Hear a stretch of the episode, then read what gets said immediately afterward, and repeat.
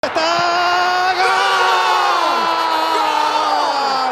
¡Gol! ¡Argentino! ¡Argentino! ¡Argentino! Lo hizo Di María. Lo hizo Ángel. Gol Di María. Argentino todavía, señores. Gol.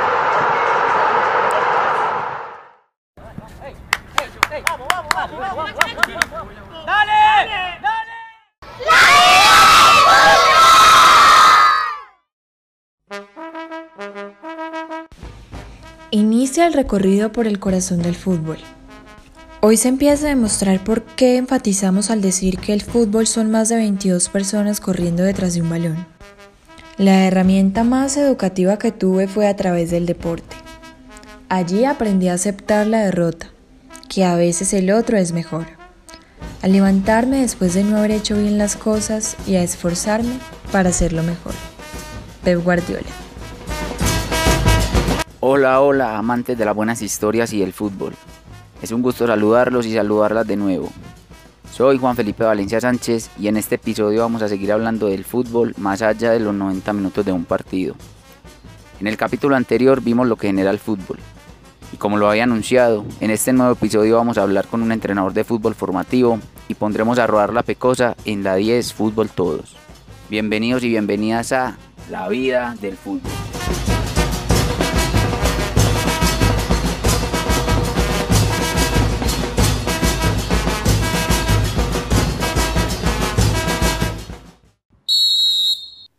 Sobre una cancha de fútbol no solo rueda un balón, ruedan las ilusiones y los sueños tanto de quienes están jugando como de quienes están disfrutando de él con una gran cantidad de emociones.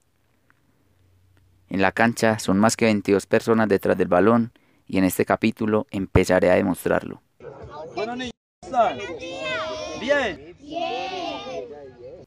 Es increíble ver a los niños y niñas que sueñan y tienen la ilusión de convertirse en jugadores profesionales y futbolistas.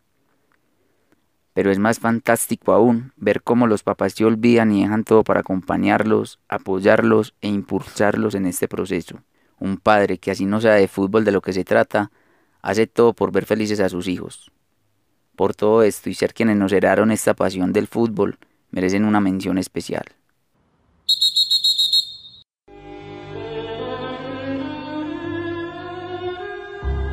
Recién cuando el tiempo transforma los momentos en recuerdos, uno se da cuenta que es de eso de lo que está hecha la vida, de recuerdos.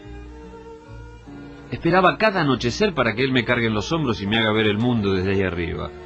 No sabía qué era eso de volver cansado del trabajo, solo sabía que era el más fuerte del planeta y que no podía fallarme nunca. Solo sabía que por el simple hecho de ser mi viejo, ningún problema lo podía afectar. Ningún cansancio lo podía abatir y ningún monstruo se iba a atrever a tocarme si me veía colgado de su cuello. A la distancia me doy cuenta de que esos amagues de paliza que venían cuando me mandaba una macana le dolían más a él que a mí. Recién la experiencia me hizo notar que esos hombros llevaban una vida a cuesta cuando yo me les trepaba. ¿Cómo olvidar ese tiempo donde todo era aprender? Cada detalle era para la admiración de mis ojos chiquititos, la afeitada de la mañana, el nudo de la corbata, el volante de ese auto que desde su rodilla me hacía creer que yo manejaba. Los fines de semana se repartían entre la ciencia de remontar el barrilete y el picado en el potrero con una pelota nueva de color naranja. Cuando me enseñaba cómo había que pegarle, ¿no? Cómo tiene que ir ahí al rincón donde no llegan los que atajan. Y le pegaba suavecito, aunque yo le pedía que pateara con todo. Mis manos se apresuraban para demostrarle que era bueno y por no sentirme un chico iba con alma y vida a buscar el pelotazo. Cuando le tocaba a él, yo sospechaba que se dejaba hacer algunos goles, pero nunca decía nada, como nunca le dije que soñaba jugar en primera y dedicarle mi primer gol. ¿Qué va a ser? Son cosas que se callan pero que igual se saben.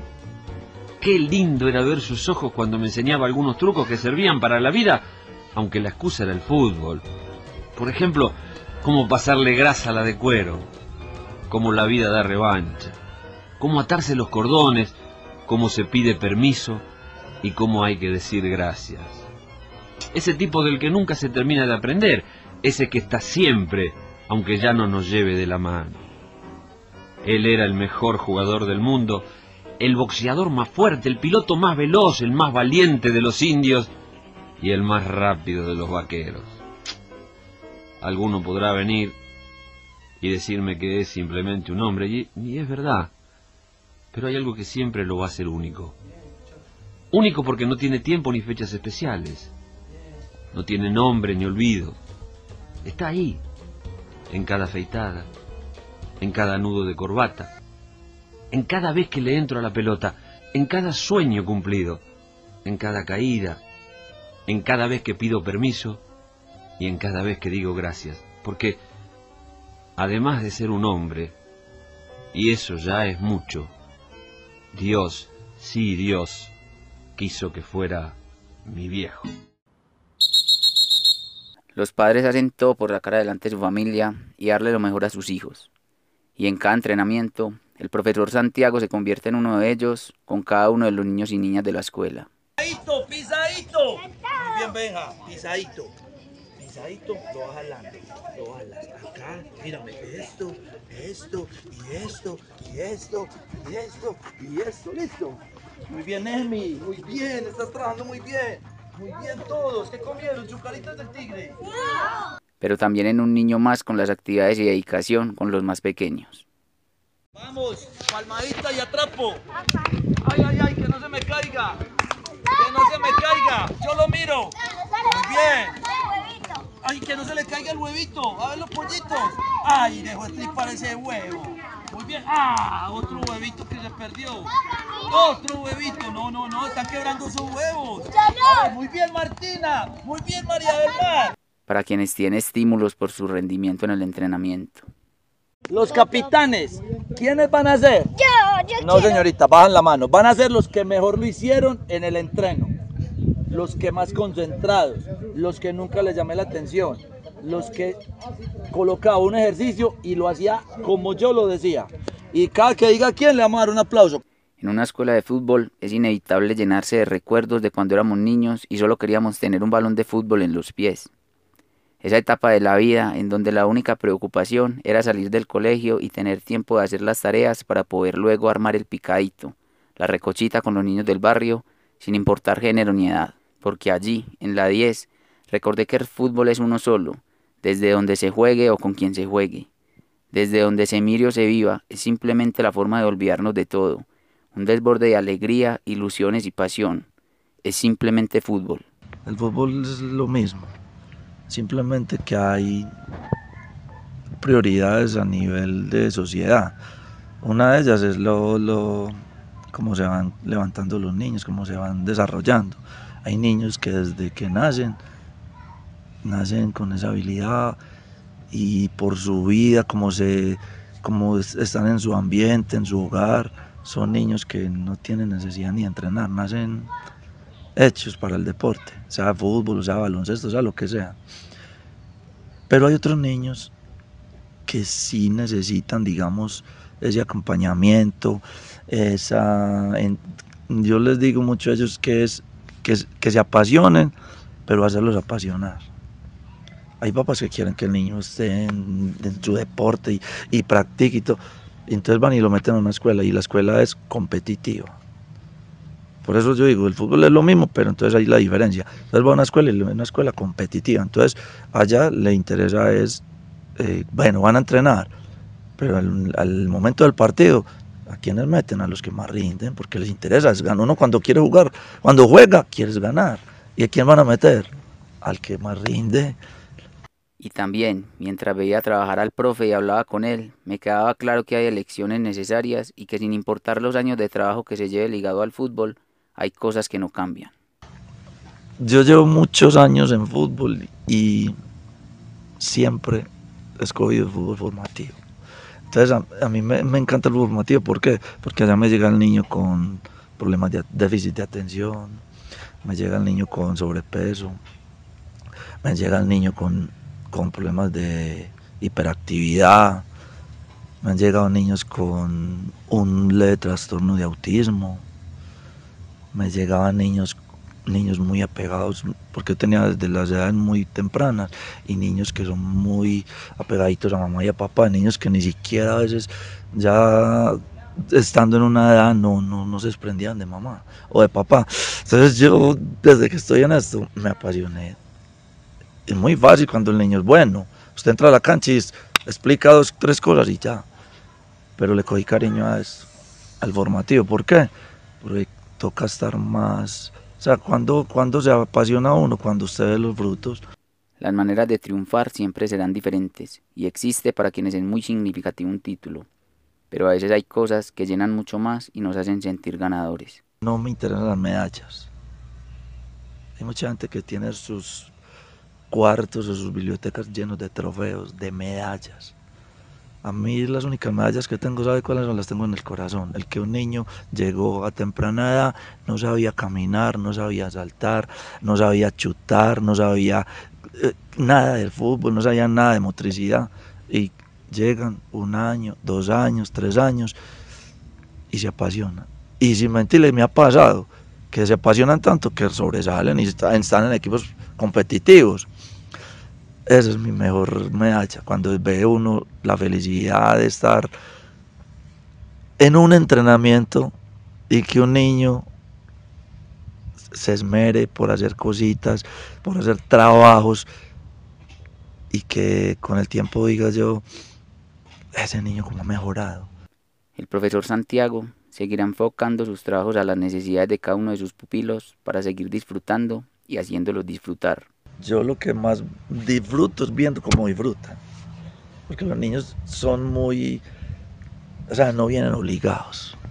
Y he tenido la fortuna de que, del que viene se queda, porque han visto que es, es muy, muy, muy, es algo muy alegre que a mí me duele mucho ver un niño triste en una cancha. Yo soy muy papá a toda hora y soy exigente, pero a veces disfruto más verlos disfrutar a ellos. Cualquier cosa, eso es lo rico de trabajar con estas edades y más formativas, que el niño está ahí atento, quiero aprender, el niño le pide a uno siempre con la mirada, así no lo exprese, el niño le dice a uno, enséñeme, enséñeme, dígame que quiero aprender, es que dígame, ¿cómo se chuta? Así, me encanta eso, que el niño le pide a uno. Eso es lo que más disfruto, que me exigen, es que los niños me exigen. Por ejemplo, yo a ellos les digo, me tienen que pedir la planeación. Entonces yo hago la, por ejemplo, para la clase, me siento y, hago la, la, planeación pensando en cada necesidad. Por decir algo, vino Pedrito y Pedrito no, no puede saltar porque tiene sobrepeso. Entonces yo empiezo a hacer los trabajos de modo que todos disfruten no que un niño no lo pueda hacer, o que otro, tengo niños también con problemas de equilibrio. De, hay un niño que tiene un problemita en unos oídos y no tiene el equilibrio en su cuerpo. Es más, ni para ver, ni caminar, ni correr, vive en el suelo. Entonces yo pienso en él, me siento Y ellos ya me vienen y me dicen, profe, muéstrame qué hay que hacer para hoy. Entonces los pongo a hacer en una tablita lo que yo hago y ellos lo interpretan y ellos ya se van metiendo y disfrutan. O sea, ellos ya disfrutan. En el, en el, disfrutan es el momento antes del entreno pensando lo que van a hacer. O sea, ellos desde que empezamos la charlita inicial piensan en lo que van a hacer y se, ya es la ansiedad, es, el, es como el disfrute.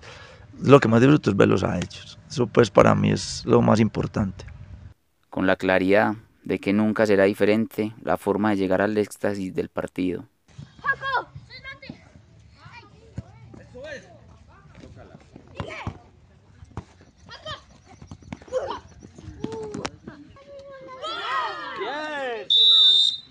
Y de terminar el partido hablando de lo sucedido. Y yo se lo salvé, no meter gol, yo lo salvé. Dos, muchas veces, tres, cuatro.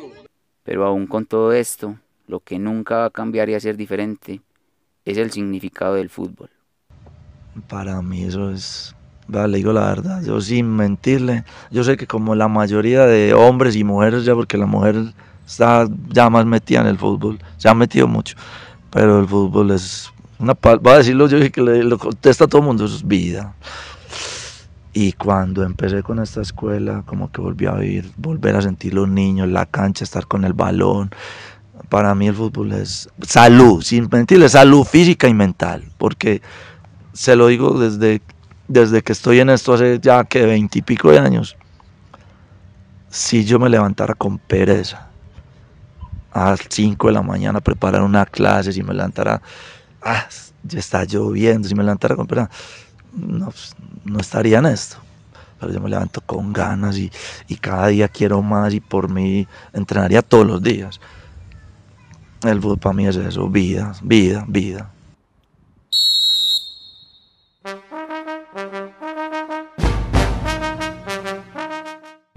El fútbol no tiene distinción de género, raza ni color de piel. Lo juega el flaco y el que está pasadito de kilos. Lo disfruta el grande y esboza sonrisas en los más chicos. No importa si es aficionado, formativo o competitivo. El fútbol no cambia y siempre es y seguirá siendo el mismo. Porque el fútbol es la mejor forma de unir y encontrar amigos que se convierten en familia. En el próximo episodio hablaremos desde los hinchas, conoceremos el mundo de las barras, su pasión y el mundo que hay en quienes alegran y convierten cada partido en una fiesta. Porque el fútbol es mucho más que 22 personas corriendo detrás de un balón.